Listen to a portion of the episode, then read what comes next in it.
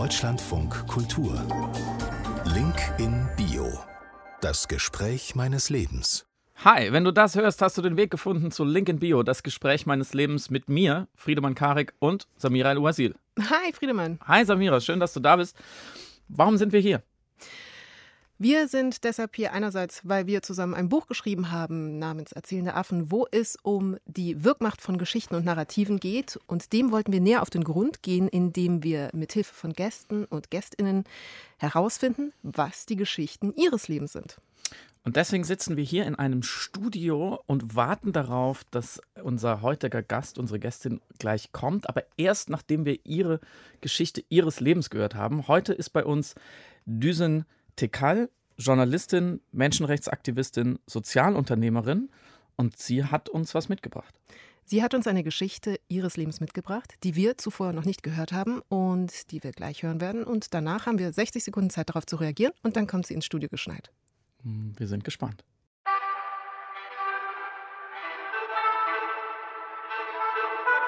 Mein Name ist Düsen Tekal. Ich bin Menschenrechtsaktivistin, Journalistin und Sozialunternehmerin. Ich erzähle die Geschichte einer wilden, unbeugsamen, freiheitsliebenden Kurdin, die im Badeanzug auf die Straße gegangen ist. Und zwar nur mit dem Badeanzug. Das ist wirklich eine wahre Geschichte. Ja, dass ich als Neunjährige im Hochsommer mit einem Badeanzug und Cowboystiefeln durch Hannover-Linden gerannt bin. Also das ist der Ort, aus dem ich komme, wo ich geboren und aufgewachsen bin. Und ich komme aus einer ziemlich strengen kurdisch-jesidischen Familie. Und das war natürlich ein Riesenaffront, als die kleine Düsen als Neunjährige entschieden hat, im Stretch-Badeanzug in Neongrün und Cowboystiefeln, die ich glaube ich damals von C&A gekauft habe, also auch so mit Rollen unten, durch die Straßen von Hannover gerannt bin, als wenn mir die Welt gehören würde. Ich habe mich lebendig und ich habe mich lebensbejahend und ich habe mich stark gefühlt. Also ich war in meiner Kraft und ich war auch stolz darauf. Ich wusste, dass das Damoklesschwert über mir schwebt. Ich wusste, wenn ich nach Hause komme, gibt es richtig Ärger und auch Drama. Aber das hat mich nicht von diesem Freiheitsdrang abgehalten, diesen Badeanzug zu tragen. Ich fand das auch schön. Also wir waren ja dann auch braun gebrannt mir gefiel auch die Farbe ganz gut und ich mochte die Cowboystiefel total gerne. Also das hatte ich mir so in meinem Kopf irgendwie so, ja, zusammengesucht.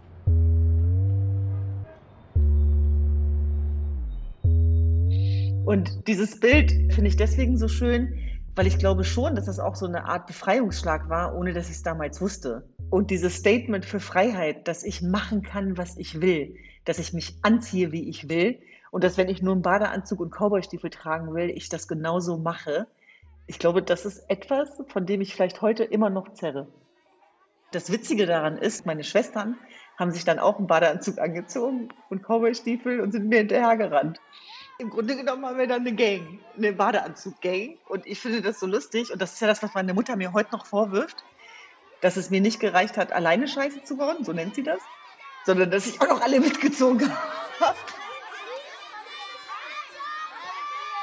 Die Verwandtschaft war natürlich geschockt und ich komme ja aus einem kollektivistischen Kulturkreis, wo es eine riesengroße Rolle spielt, wie sich das Kind A, B, C verhält.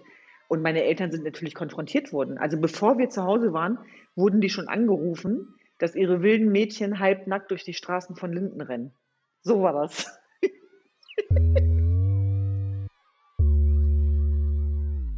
die meinten dann auch nach dem Motto, äh, krieg deine Kinder in den Griff und so, die drehen hier durch. Die Leute zeigen mit dem Finger auf die. Und das wollten wir ja. Wir wollten ja, dass die Leute mit dem Finger auf uns zeigen. Also als wir nach Hause gekommen sind, war natürlich klar, dass meine Geschwister sich hinter mir versteckt haben, weil ich war ja die Anführerin und hatte jetzt eben auch für dieses Drama gesorgt. Und egal wie mutig und furchtlos ich war, ich wusste in dem Moment, wo ich geklingelt habe, da kann ich auch noch so normal tun. Jetzt geht's los. Und dann war großes Migrationsdrama. Also da sind die Fetzen geflogen und ich musste wirklich in Deckung gehen, weil meine Mutter hatte immer so, wir nennen das Terlex. Jede Migrantin weiß, was das ist. Äh, so Latschen. Und die hat sie dann in die Hand genommen und meinte, ich bringe euch um. Ich meinte sie natürlich nicht ernst, aber sie wollte damit zum Ausdruck bringen, dass das gegen ihre Wert- und Ehrvorstellungen geht. Und dann ging es verbal los. Also sie fing dann an mit ihrer Leidenstour. Also da wurden dann auch alle Register gezogen. Also sie hat dann geweint, sie hat dann geschrien. Und äh, nicht, dass ich jetzt irgendwie undankbar wäre, aber ich habe immer nur gedacht, ach, die beruhigen sich schon wieder. Jetzt braucht sie das mal gerade. Ah, die wird sich schon wieder fangen. Und meine Mutter war aber jemand, vor der man auch Angst hatte. Meine Mutter war sehr streng und jeder ist damit unterschiedlich umgegangen. Aber ich hatte immer so ein innerliches brennendes Feuer, dass, dass ich es geschafft habe, dass auch die teilweise krassen Wörter einfach an mir abgeperlt sind. Es war wie so eine Art Schutzweste innerlich, weil ich so dachte, naja, aber ich habe es jetzt trotzdem gemacht. Und ich glaube wirklich, das ist ein ganz wichtiger Muskel, der da entstanden ist, nämlich Dinge zu tun, obwohl die nicht jedem passen und dann aber auch mit den Konsequenzen zu leben und die Verantwortung zu übernehmen.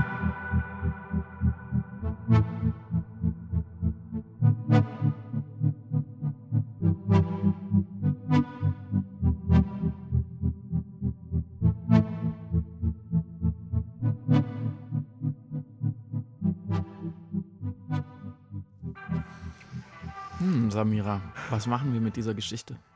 Also, es ist interessant, wie viele Parallelen ich tatsächlich zu meiner Biografie auch wahrgenommen habe. Diese Verbindung aus Strenge, oh, die 60 Sekunden starten jetzt auch schon. Die Verbindung aus Strenge und kollektivistischem und ähm, die Trope der strengen migrantischen Eltern, ähm, gegen die man aufbegehren muss. Das ist ein Echo, das kenne ich auch durchaus. Und aber interessante, süße Geschichte. Jetzt will ich natürlich wissen, ob du auch im Badeanzug äh, durch die Gegend gelaufen bist mit neun, aber ich finde auch mich, ich habe tausend Fragen mehr, als ich sowieso schon hatte. Mhm. Was genau ist das für eine Strenge? Wo kommt dieses innere Feuer her? Warum haben das andere Kinder nicht gehabt? Warum hatte sie das schon so früh? Wie steht sie heute zu ihren Eltern? Äh, sind die jetzt auch so wie sie oder sind die immer noch so streng? Ich bin froh, dass sie gleich hier ist, dass wir drüber sprechen können. Ich auch, ich auch. Wir waren zu schnell. Ausnahmsweise waren wir zu schnell. Aber jetzt geht die Tür auf, das ist Düsen TK. Hallo, Hallo Düsen. Schön, dass du da bist. Ich stehe einfach auf und gebe dir die Hand. Hallo. Dankeschön. Hi. Hallo. Mira läuft hey. den ganzen Tisch. Setz dich bitte. Ähm, Gerne. Nehmen Sie den Kopfhörer und nehmen Sie Platz. So schön, dass du es geschafft hast und vielen, vielen Dank für diese tolle Geschichte ja. aus deiner äh, frühen Jugend. Die habe ich noch nie erzählt. Ihr seid wirklich die Ersten. Und sie ist, sie ist auch so komplett gut. wahr. Sei ehrlich, ich meine, das macht jeder von uns. Eine Geschichte so 10 bis vielleicht 30 Prozent so ein bisschen anspitzen, damit sie besser kommt. Die ist komplett wahr. Darf ich die Wahrheit sagen? Ich habe untertrieben, damit es, damit es Deutschen verträglich wird. wo, wo, hast du untertrieben? Das sage ich nicht. Ach komm. ich glaube, das Drama war größer, als ihr euch vorstellen könnt. Oha. Ja. Oh, es flogen, flogen, flog auch Geschirr. Das äh, ist so, nee. Zumindest, glaube ich, finde ich als Superkartoffel, das ist so das, die letztgültige Eskalation in einer deutschen Familie. Also wird so ein Teller an die Wand geschmissen. Ich kenne äh, tatsächlich das äh, Latschenprinzip. Also es wird in die Luft äh, gehalten, gewedelt und damit sehr zum Ausdruck gebracht, wie sauer äh, und zum Teil auch gekränkt, auch eher verletzt die Eltern sind in dem Moment. Ja, es wird immer mit Selbstmord gedroht, aber meine Eltern leben immer noch. Äh, das, ja, ich, diesen, diesen Pathos kenne ich lustigerweise von meinem Vater auch. Das ist dann immer äh, kurz genau so, du, du, entweder sterbe ich an dir oder ich muss mir das Leben nehmen. So, ich bringe so euch schlimm. um oder ich bringe mich um. Eins von beiden. Das Interessante ist, wir beide lachen ja darüber. Wir lachen ja darüber, ja. das ist ja auch eine Form so von ähm, vielleicht ähm, Kindern mit Migrationshintergrund, die äh, in einem Haushalt aufwachsen, wo das irgendwie auch Teil der elterlichen Liebe ist, Tough Love. So. Aber eigentlich ist das ja auch sehr, sehr traurig. Wie äh, wie, wie stehst du heute dazu, wenn du das selber als erwachsene Person betrachtest? Also ich habe dadurch natürlich sehr viel Kraft gezogen. Ich habe einen Mehrwert dadurch gewonnen, weil ich unbeugsam geblieben bin, was mich trotzdem sehr viel Kraft gekostet hat. Ich weiß aber auch, dass es äh, Familienmitglieder gibt, die damit nicht so nach vorne gehen konnten mhm. und die sozusagen auch mit diesem Leben in beiden Welten überfordert waren.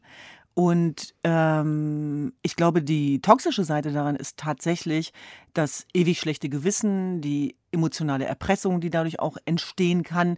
Also da geht es tatsächlich auch schon um was und äh, es geht eigentlich um alles. Es geht ja auch um deine Identität, es geht um deine Freiheit, Selbstbestimmung, aber auch die Liebe zu deiner Familie. Und deswegen sage ich bis heute bei all den Themen, die ich äh, mittlerweile behandle, dass wenn ich das geschafft habe, meine Freiheit ähm, in die Entfaltung zu bringen und trotzdem meine Familie bei mir zu behalten, dann schaffe ich alles im Leben. Und ich glaube tatsächlich, dass das eine der größten Herausforderungen war, auch für mich persönlich als junges Mädchen, das miteinander zu kombinieren. Aber die Teenagerjahre äh, waren nicht immer nur schön.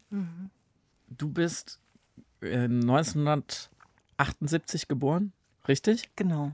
Das heißt, in dieser Geschichte, als du neun Jahre alt warst, das war so Mitte, Ende der 80er, Mhm. in der guten alten Bundesrepublik, in der es, glaube ich, damals generell nicht unbedingt üblich war, dass neunjährige Mädchen in Badeanzug und Cowboystiefeln durch eine Stadt laufen. Ich habe zwei ältere Schwestern, ich kann mich nicht daran erinnern, dass sie das gemacht haben.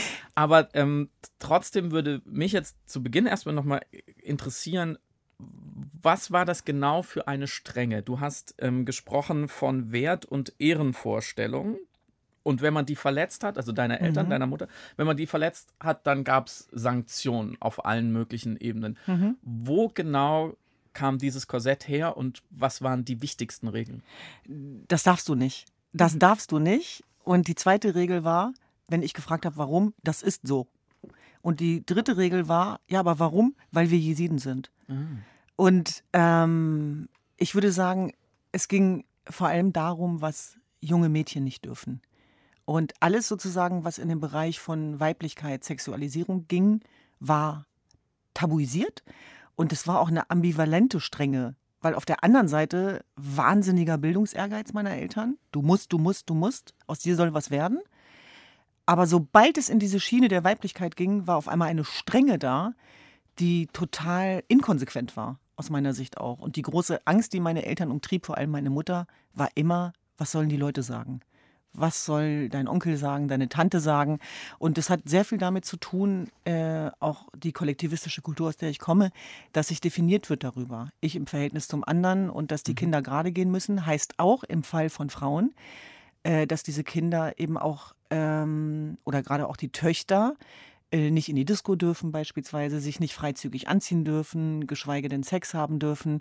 Also all die Dinge, die wahnsinnig normal für Melanie und Julia waren, Mhm. waren für uns komplett verboten, tabuisiert. Und dass ich in die Disco gehe, das gab es nicht äh, als Teenagerin, schon gar nicht. Und ähm, das sage ich deswegen auch so offen und ehrlich, weil das Leben, wie sich es dann entwickelt hat bei uns, alles war nur nicht selbstverständlich. Und ich war ja die erste von den elf Kindern mit mir zusammen, die aufbegehrt hat, also auch gegen diese Familienvorstellungen. Ich habe eine ältere Schwester, einen älteren Bruder, beides sehr treue Kinder, die letztlich aber auch dafür mitverantwortlich waren, dass die Wünsche des Kollektivs, der Kultur, der Eltern in Erfüllung gehen. Und das war mit mir nicht zu machen. Und meine Mutter hat gesagt, dass ich äh, zu viel Deutschland in die Familie geholt habe. Das meinte sie damit. Ich war ja die Erstgeborene dann in Hannover. Und äh, dieses selbstbewusste Mädchen, was ihnen große Freude gemacht hat, hat an dem Tag sozusagen eine Toxik reingebracht, als ich mit anderen Wertvorstellungen kam Mhm. und die damit konfrontiert habe. Würdest du sagen, also ich höre raus, dass sowohl zwei Kräfte auf deine Eltern eingewirkt haben, nämlich die einer weißen deutschen Mehrheitsgesellschaft, die beobachtet, was die in Anführungszeichen Migranten gerade machen, weshalb sie eben noch mal angepasster sich vielleicht verhalten müssen, plus eben ein eigenes Wertesystem, was ja schon inhärent war. Das sind die zwei Kräfte, die dann wiederum auch auf dich wirkten. Ähm, du als Stellvertreter der Familie auch, vielleicht als, ähm, auch als Gesicht der Familie, die dann sich öffentlich präsentiert, aber ja auch gleichzeitig eben in einer deutschen Mehrheitsgesellschaft ja aufwächst mit, und versucht da vielleicht auch eine Selbstverständlichkeit und dann auch noch ein mögliches Aufbegehren ähm, zu leben. Ich finde das wirklich bemerkenswert, dass du mit neun eine feministische Befreiungsbewegung gestartet hast, im Borat-Outfit vor allem, im Borat-Outfit. Das finde ich grandios. War mir damals nicht bewusst. Das war wirklich äh, sehr prophetisch da auch. Aber ähm, würdest du sagen, dass du dann so geworden bist, wie du bist, auch mit deiner Resilienz und ähm, den verschiedenen Energien, die in dir walten, trotz oder gerade aufgrund dieser Sozialisierung, die von sehr vielen Kräften in sehr verschiedene Richtungen teilweise gezogen worden ist? Ich würde sagen, aufgrund dieser verschiedenen Kräfte. Denn ein Muskel, der gut funktioniert, muss ja trainiert werden. Und der hat natürlich eine Herausforderung erfahren in der Konfrontation von Lebenswelten, die nichts miteinander gemein hatten, äh, der seinesgleichen sucht. Und entweder überlebst du das dann und dann wirst du stärker, davon bin ich überzeugt, oder du ertrinkst dabei. Das geht beides. Und ähm, bei mir ist sozusagen dieses Kraftzentrum entstanden dahingehend, dass ich natürlich eine Kraft in meiner Identität entwickeln musste, weil meine Identität von unterschiedlichen Richtungen angegriffen worden ist. Genauso, wie du es gerade auch beeindruckend beschrieben hast. Und das war zum einen natürlich die treue kurdische Tochter, die den R-Vorstellungen entspricht und die einen Mehrwert hat für diese Familienstrukturen. Und da ging es immer gar nicht darum, was man selber will, sondern wie äh, bringst du was mhm. und wie können wir dich eingliedern sozusagen äh, in, in, in, die, in, dieses Funktionieren. Mhm. Es ging ganz viel um zu, äh, Funktionierkultur, nicht so viel um Zuwendungskultur. Das heißt, da musste ich kämpfen. Und dann genau, was du sagst, die Mehrheitsgesellschaft, die dich noch als fremdländisch bezeichnet, äh, für die du anders bist. Also heute hat meine jüngste Schwester ein Format, das anders heißt. Mhm. Äh, anders ist jetzt sozusagen ein Synonym für fancy sein, für besonders sein, für divers sein. Das war damals nicht so. Und äh, Im Gegenteil, sondern wir waren immer zu viel, wir waren immer zu laut, wir waren immer zu fremd. Und ich erinnere mich sehr gut auch an, an diesen Blick von außen auf uns.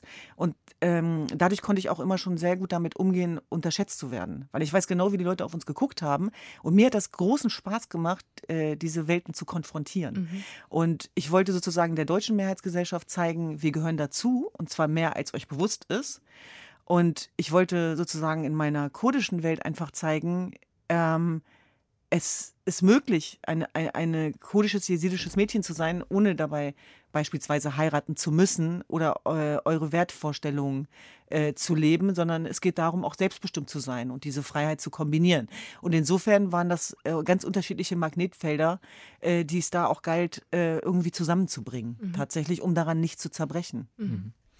Diese Strenge, diese Regeln, dieses Korsett, was du beschreibst, dieses Du darfst nicht, gerade für Mädchen oder junge Frauen, wie stark war das religiös motiviert? Welche Rolle spielte da Religion bei euch? Äh, ich glaube, eine viel größere, als uns bewusst war. Denn nun war es ja auch so, dass ich als Angehöriger einer Religionsgemeinschaft, die verfolgt wird, seitdem es sie gibt, aus einer relationalen Kultur komme, wo es immer bis heute ja ums Überleben ging.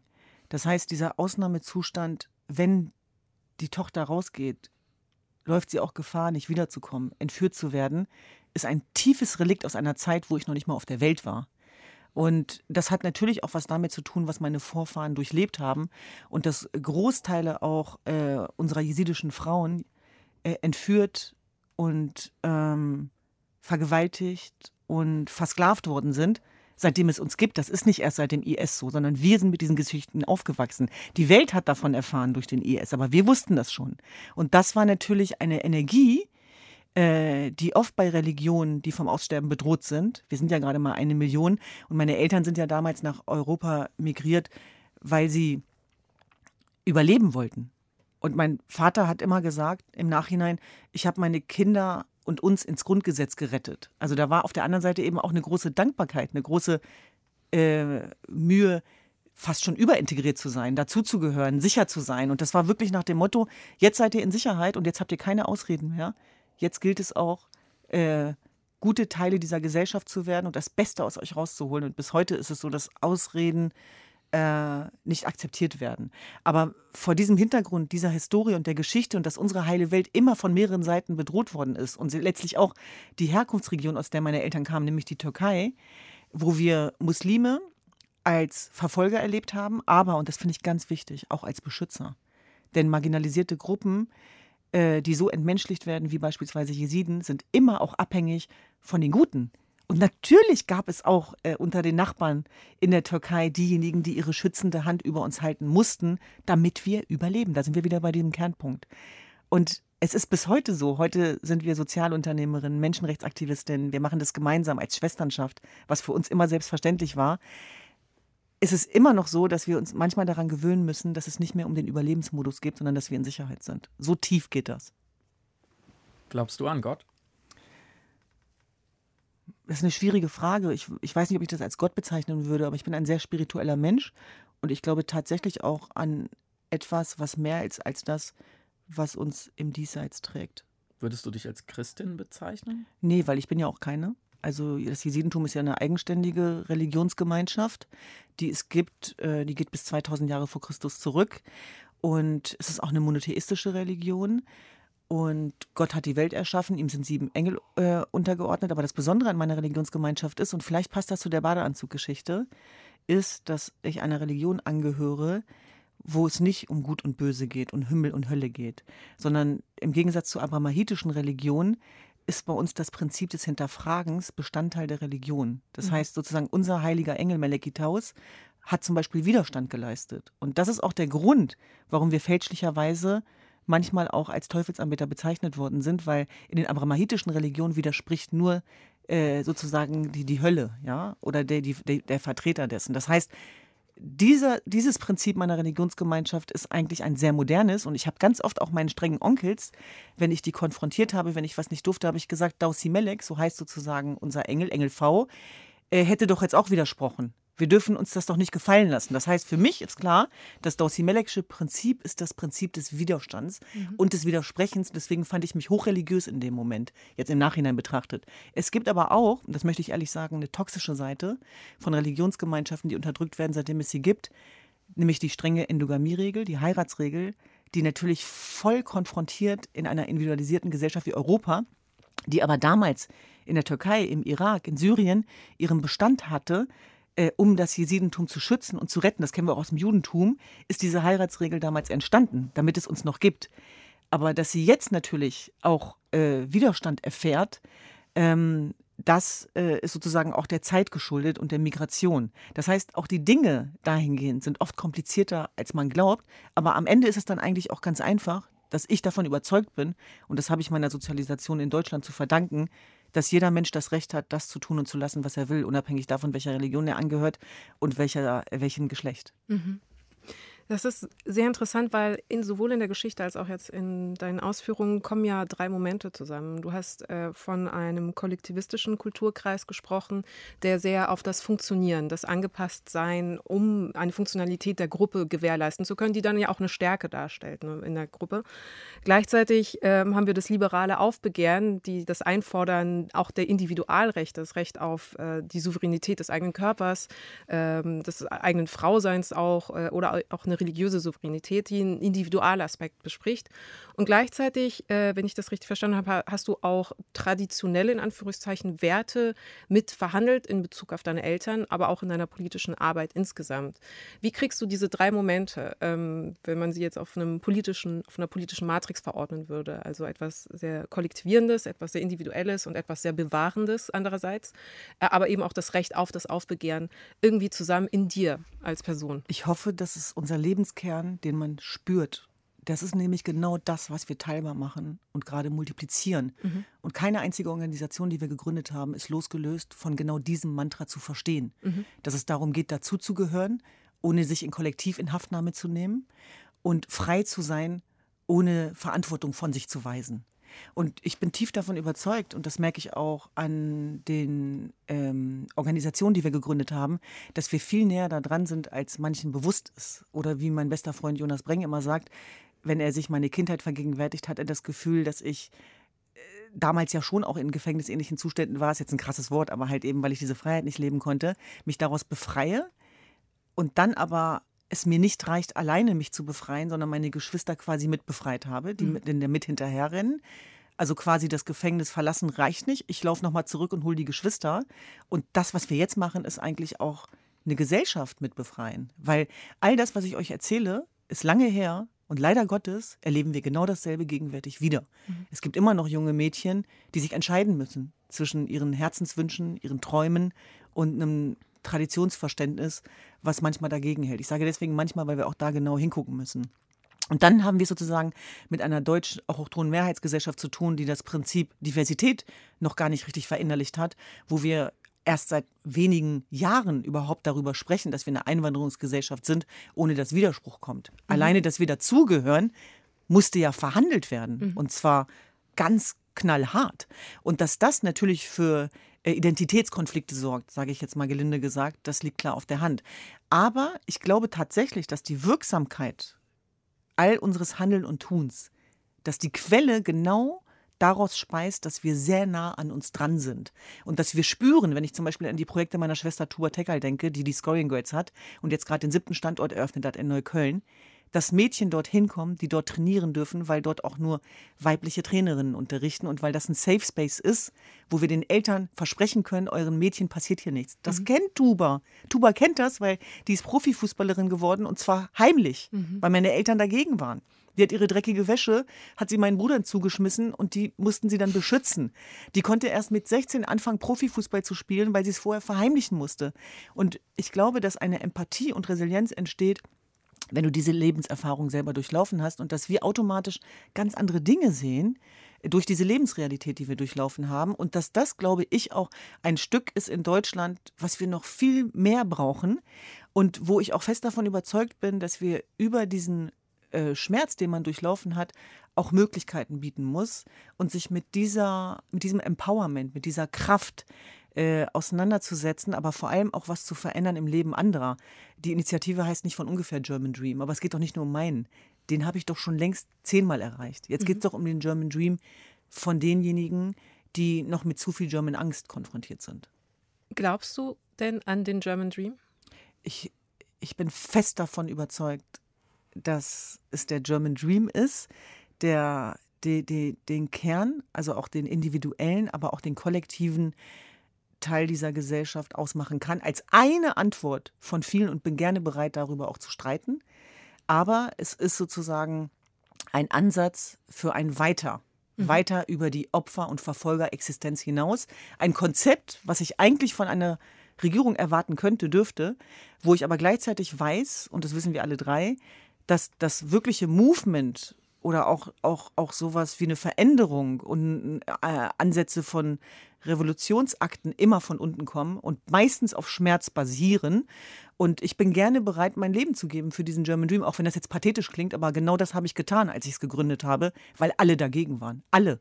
Und wir wissen das sozusagen aus dem rechten Lager, warum Menschen dagegen sind, warum ich auf einmal so viel Widerstand erfahren habe, damals aus dem linken Lager. Das war mir damals noch schleierhaft, das habe ich erst viel später verstanden. Denn auch da geht es ja um Identitätsbildung. Mhm. Und für mich war immer klar, dass German Dream auch als Begriff nicht äh, dafür geeignet ist, um Historie zu relativieren, aber für mich war auch wichtig, dass vor dem Hintergrund unserer gemeinsamen deutschen Geschichte, und ich sage deswegen gemeinsam, weil ich davon überzeugt bin, dass wir alle dafür Verantwortung übernehmen müssen als Teile dieser Gesellschaft, dass wir doch die Antworten nicht immer nur den bösen Zwillingen überlassen können, den, mhm. den Rechten und den Rassisten und den religiösen Extremisten, sondern dass wir selber den Mut haben müssen, da was entgegenzusetzen. Und derjenige, der was, ähm, äh, was, äh, was anbietet, was sozusagen auch mit einem Lösungsansatz zu tun hat oder der sich für Impact und Leben entscheidet, der wird immer Widerstand bekommen. Es ist viel einfacher, gelebt zu werden und das anderen zu überlassen.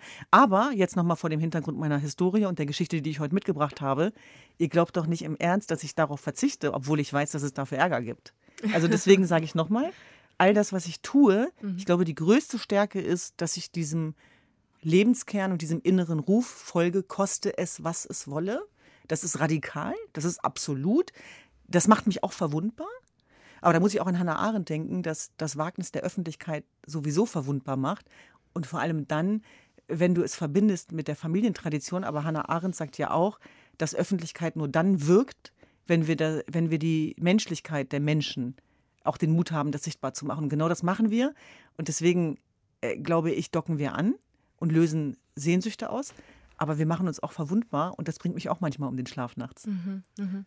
Samira, ungefähr in der Mitte des Gesprächs und nach dem ersten Hannah Arendt-Zitat, vielen Dank dafür. Sind wir zufrieden mit uns und Düsentekral bis hierher? Sollten wir kritischer nachfragen? ich weiß es. Ich bin einfach gerade so beeindruckt von der Lebensgeschichte und ich verstehe alle Ambivalenzen und die Kollision der Energien, die da zusammenkommt. Aber vielleicht müssen wir ja, noch mehr auf den Zahn fühlen, sie ein bisschen mehr quälen. Ich lass es mich mal probieren. Ähm, du kannst mir dann helfen.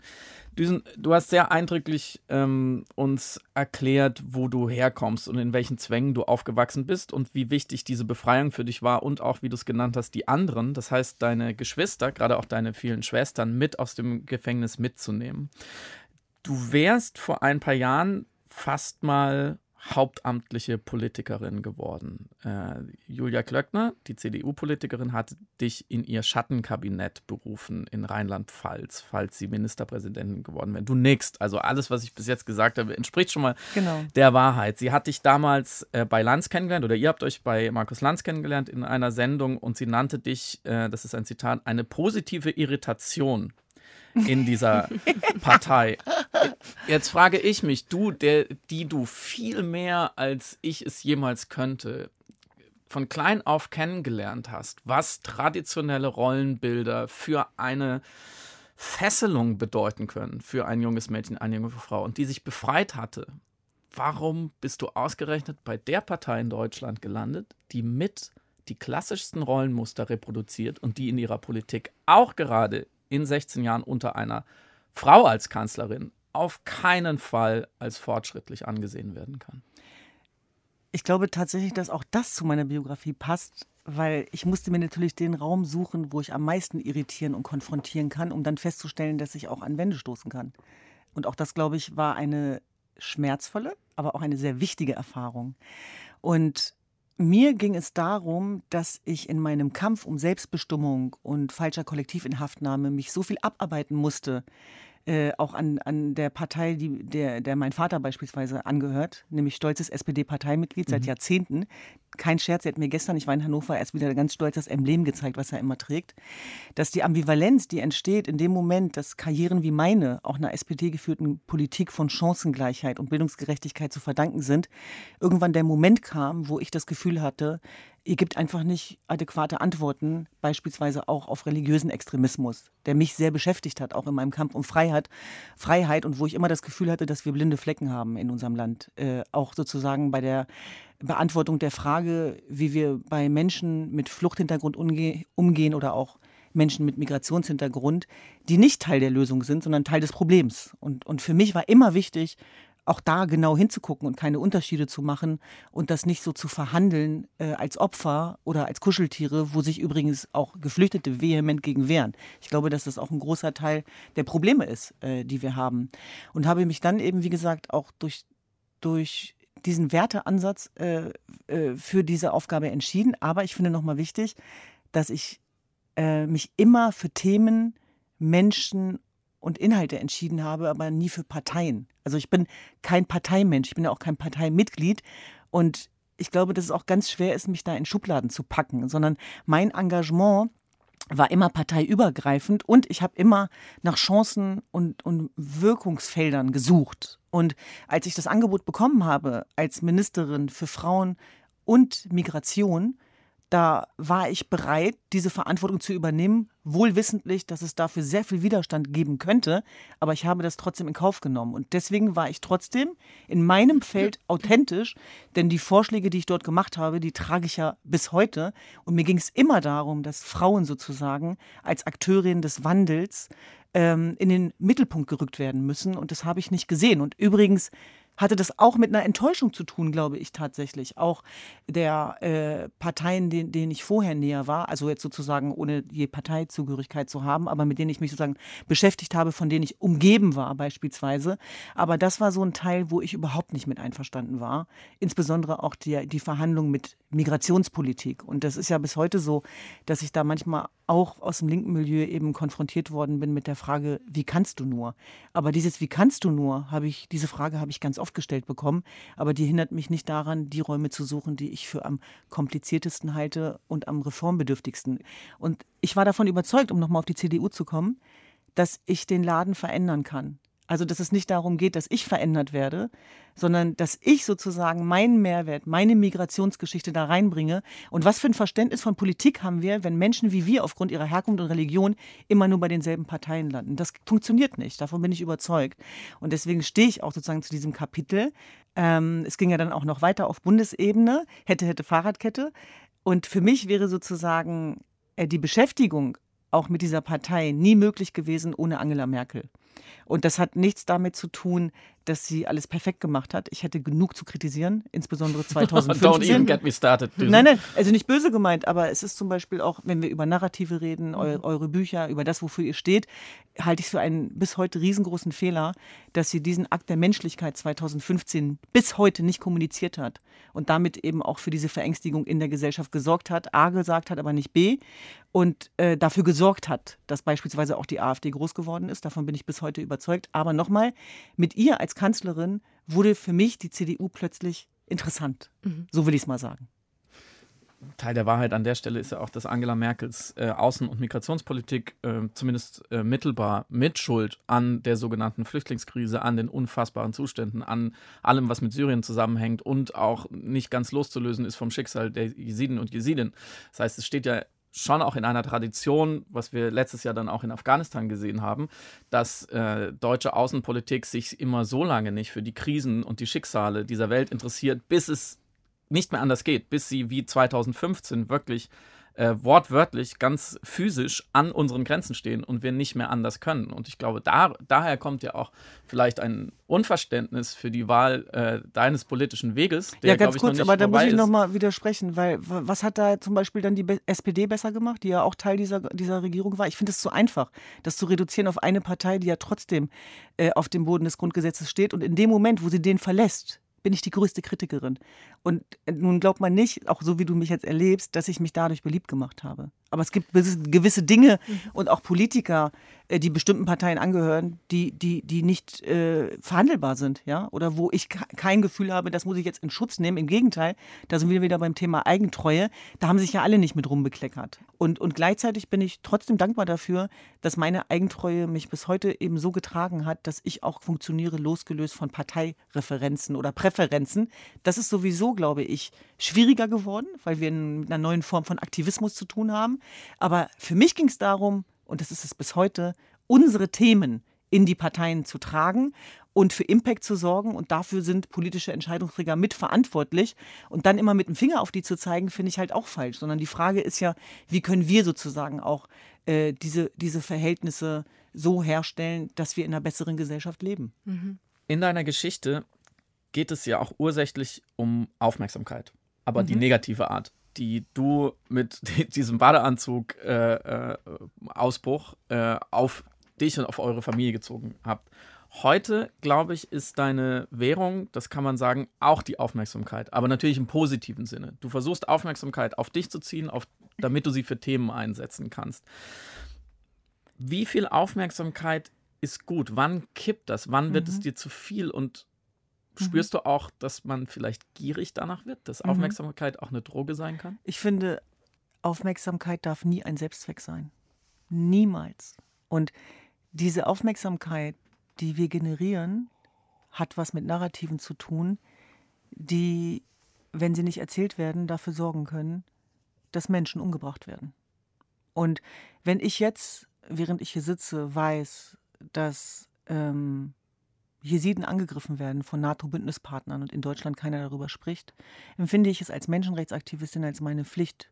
Das hat nichts mit Gier zu tun, sondern ich empfinde es mal als meine Menschenpflicht, auch in meiner Authentizität des Nicht-Gefallens, sondern in meiner Funktion als Menschenrechtsaktivistin auf einen Krieg und eine Krise hinzuweisen, die gerade vergessen wird.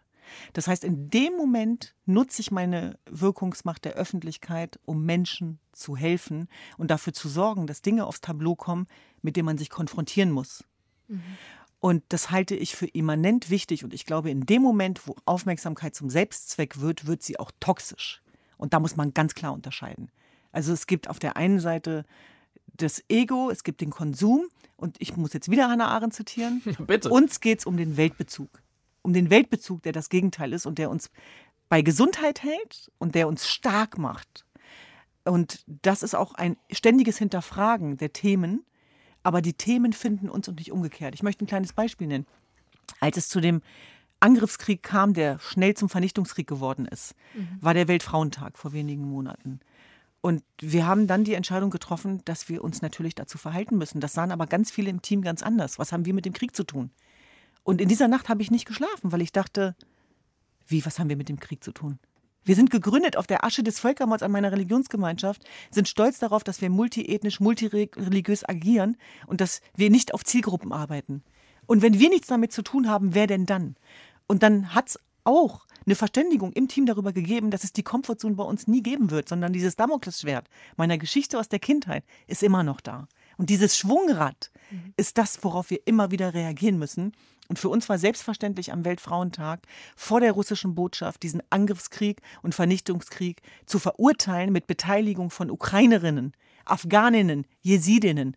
Das ist sozusagen unser Ansatz. Und wenn ich dafür Aufmerksamkeit schaffen kann, um Opferkonkurrenz zu verhindern beispielsweise, weil gerade Syrer und Iraker und Afghanen im Schmerz sitzen, weil ihre Abschlüsse nicht anerkannt worden sind, dann bin ich auch gierig, mhm. wenn du das so verstehst. Aber im besten Sinne für das Thema, für die Sache. Und das ist auch immer wieder das, was ich meinen Schwestern sage. Wenn wir das verlieren, dann hat das alles keine Funktion mehr. Wir verlieren es nicht, weil dafür sind wir zu wütend. Aber nichtsdestotrotz ist es ganz wichtig, sich nicht verführen zu lassen. Und natürlich sorgt auch ein gewisser, hm, äh, sage ich mal, äh, ein gewisser Erfolg für Verführbarkeit.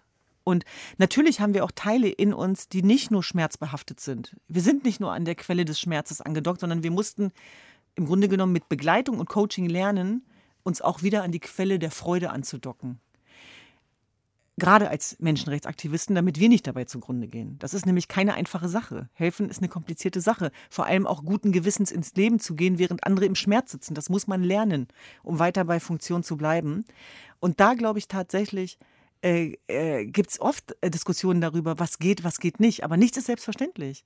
Also wir folgen unserem Herzen, aber ich will nicht so tun, als wenn das nicht trotzdem auch einer, einer, einer Strategie folgen würde, nach dem Motto, welche Authentizität machen wir sichtbar und welche nicht. Mhm. Es ist also eine selektive Authentizität, die viel ehrlicher ist trotzdem als, als viele andere, die uns aber auch verwundbar macht. Das weiß ich auch. Und trotzdem sage ich es dann wieder, es geht am Ende des Lebens darum zu leben. Und, und, und nicht gelebt zu werden. Und wenn ich immer wieder verzichte, dann muss ich auch daran denken, dass wir an den Schlägen zugrunde gehen, die wir nicht austeilen. Ja? Und mhm. das möchte ich uns und, und mir nicht irgendwann vorwerfen. Und deswegen lieber volle Attacke, was auch immer das bedeuten mag.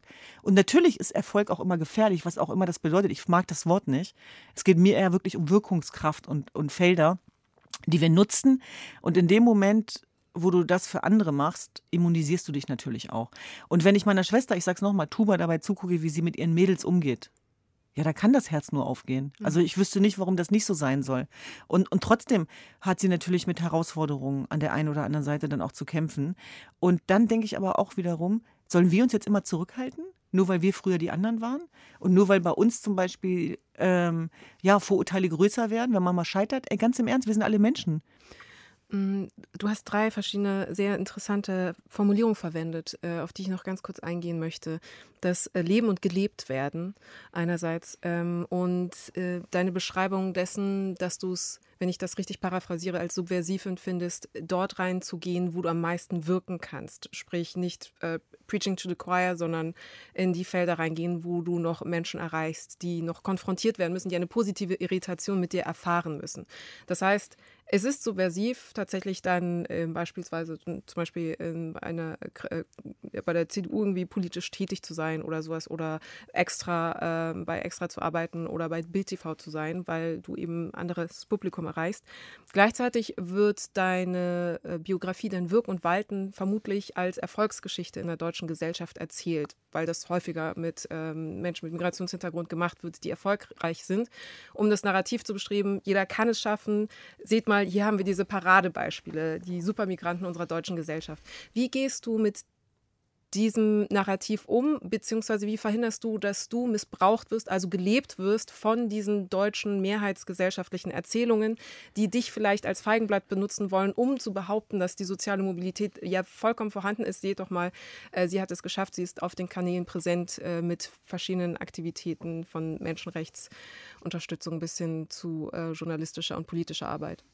Was nützt mein vermeintlicher Erfolg, wenn mein Bruder trotzdem nicht in die Disco reingelassen wird? Mhm. Was nützt der mir gar nichts? Mhm. Nichts, gar nichts. Der ist mir dann auch nichts wert, ehrlich gesagt. Weil der, dieser Schmerz ist viel größer.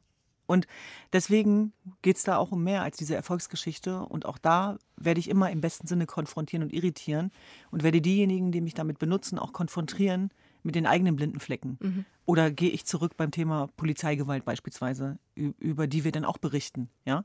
Und das machen wir im besten Sinne nicht schwarz oder weiß, weil ich weiß, dass wir der Polizei keinen Persilschein ausstellen können und trotzdem Rassismus, rassismuskritische Organisationsentwicklung äh, möglich machen müssen, ohne so zu tun, als wenn jeder weiße Deutsche Rassist wäre. Mhm. Also da gibt es für mich noch einen Zwischenraum mhm. tatsächlich. Mhm. Und da sehe ich auch gerade in dieser großen Twitter-Diskussion auch immer sehr viele Herausforderungen, auch von einem Gutmenschtum, der sich moralisch überlegen fühlt, wo ich denke, das ist leider gerade Teil des Problems statt der Lösung.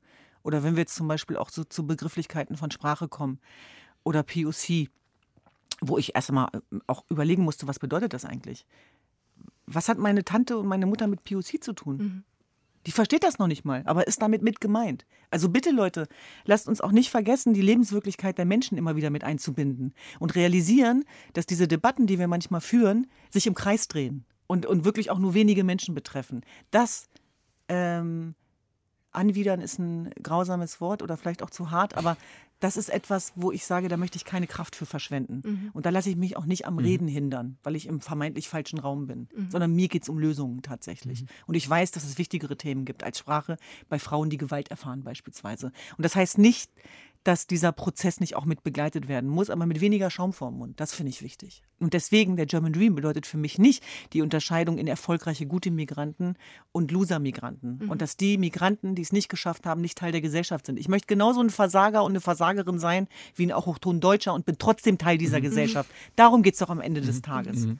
In den gut 30 Jahren, seit du die Straße gestürmt hast in Hannover-Linden, ähm, bis heute da du dieses Studio hier gestürmt hast ähm, mit uns, hast du sicher oft unheimlich viel investiert, viel gearbeitet, hast dich auch ganz körperlich selber in Gefahr begeben, als du eben äh, zu den Jesiden gereist bist, äh, die äh, attackiert wurden vom IS.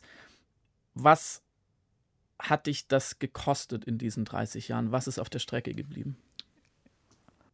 Leichtigkeit, Unbeschwertheit, mein Leben als Frau, als Privatmensch, als Familienmensch.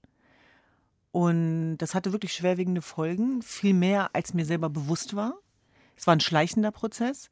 Und ich kann mich an so einen Satz meiner Schwester erinnern, die irgendwann meinte, wenn ich gewusst hätte, wie viel dich das als Mensch kosten wird, würde ich gerne auf alles verzichten. Wow, das hat gesessen. Und da habe ich auch gemerkt, es geht um mehr. Es geht um mehr als die Hilfe für andere. Denn der Moment, wo du dir selber abhanden kommst, äh, der, der, der, das Leben als Mensch, auch als Individuum, ist viel zu wertvoll, als dass du das in Frage stellst. Und deswegen glaube ich, wenn man so ein ambitionierter Mensch ist wie ich, dass man da immer aufpassen muss. Immer, immer, immer. Und dass es bei mir die Normalität ist, die mich manchmal verzweifeln lässt und der Alltag, in den ich gezwungen werden muss. Und ich bin dankbar, von einer Familie umgeben zu sein, die mich trägt und liebt, egal wer ich bin, egal was ich bin und die mich auch tragen wird, wenn es mir nicht gut geht und die mich dazu zwingt, nach einem Hochzeitskleid zu suchen, wenn mein Bruder heiratet, weil ich das wieder vergesse.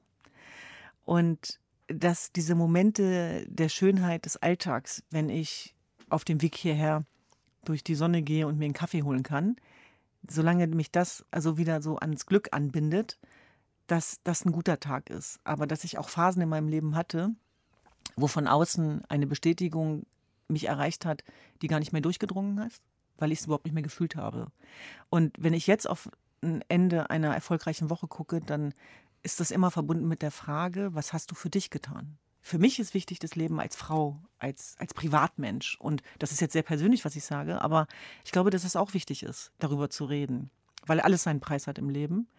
Und ich kann mich an Phasen erinnern, insbesondere wo ich sehr aktiv war als Kriegsberichterstatterin, wo ich mir sogar meine Weiblichkeit abgesprochen habe. Und das hatte was damit zu tun, dass ich in eine Männerdomäne vorgedrungen bin, wo das gestört hat.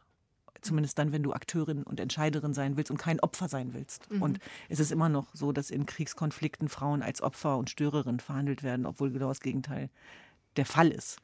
Und deswegen glaube ich, dass es am Ende darum gehen muss, dass du umgeben bist von Menschen, die dich tragen und lieben. Und dass du, wenn du liegen bleibst, genug Menschen hast, die aufstehen. Und diese Kontinuität äh, die war für mich auch eine Herausforderung. Und das, äh, das ist etwas, sag ich mal, du musst halt Holz nachlegen. Also du kannst halt nicht immer nur senden, äh, ohne sozusagen auch Kraft reinzugeben.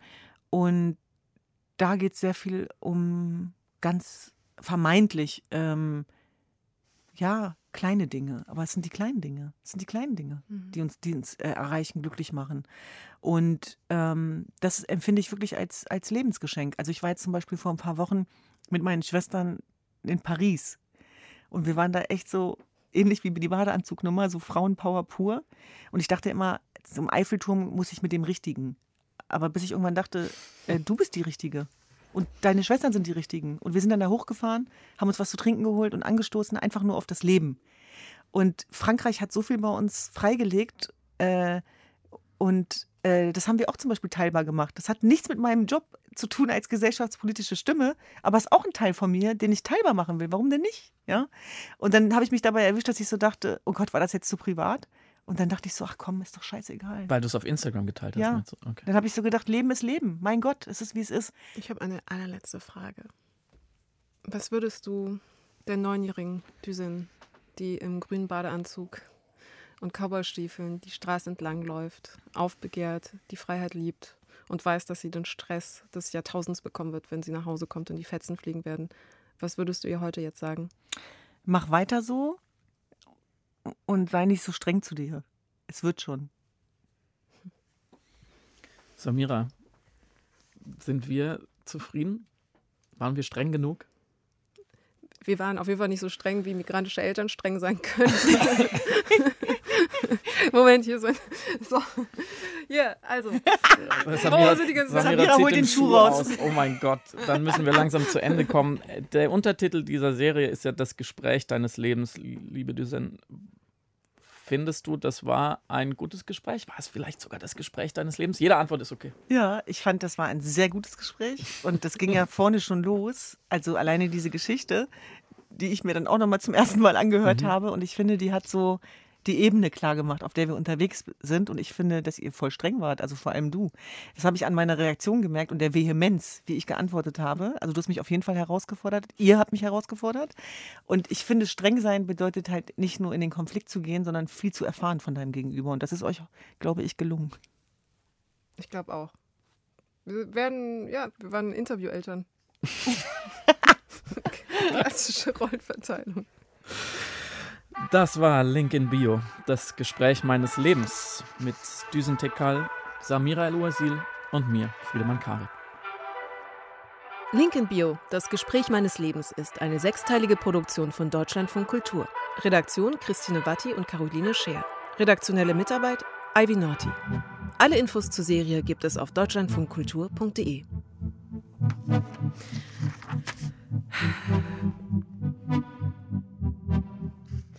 Ich habe das Gespräch mit diesem sehr genossen, aber ich habe gemerkt, dass ich mich mitreißen habe las haben lasse, mitreißen habe lassen von ähm, ihrer versierten Art, erstens mit Sprache umzugehen. Das ist natürlich eine unglaublich eloquente, aber eben auch professionelle und routinierte Frau. Und ich glaube, dadurch habe ich mich manchmal ein bisschen zu verliebt in ihre Diktion und in ihre Antworten, die auch immer eine Weltengröße hatten, zum Teil mich nicht getraut habe, genügend reinzugehen und zwischendrin zu sagen, okay, du bist jetzt gerade aber wieder im Routinemodus. Mhm. Ich glaube, man kann sagen, und das meine ich überhaupt nicht abwertend, sie ist eine Politikerin. Auch wenn sie noch kein politisches Amt hat. Sie ist in ihrer Selbsterzählung, in ihren Werten, die sie natürlich groß macht, in ihrer Rhetorik, in ihrer ganzen, in ihrem Atem, finde ich eine Politikerin, weil sie etwas will. Sie sieht die Welt, wie sie ist. Sie sieht ihre Schwächen und Stärken und sie will sie anders machen, im besten Falle verbessern. Und da entsteht natürlich auch eine gewisse Reibung, weil wir auch politische Menschen sind und dann auch widersprechen. Und ich frage mich, ob wir das nicht noch hätten mehr tun sollen. Ja, guter Punkt. Stimmt. Politische Menschen, die auf eine Politikerin treffen, die es amtlich noch nicht ist, aber im Herzen eigentlich schon. Ich bin mir sicher, in ein paar Jahren ist sie professionelle Politikerin. Und dann laden wir sie nochmal ein und Ja. grillen sie richtig. Und ich freue mich drauf. Ich äh, düsen unbedingt äh, in die aktive Politik rein. Ich fände es gut. Das lassen wir mal so stehen.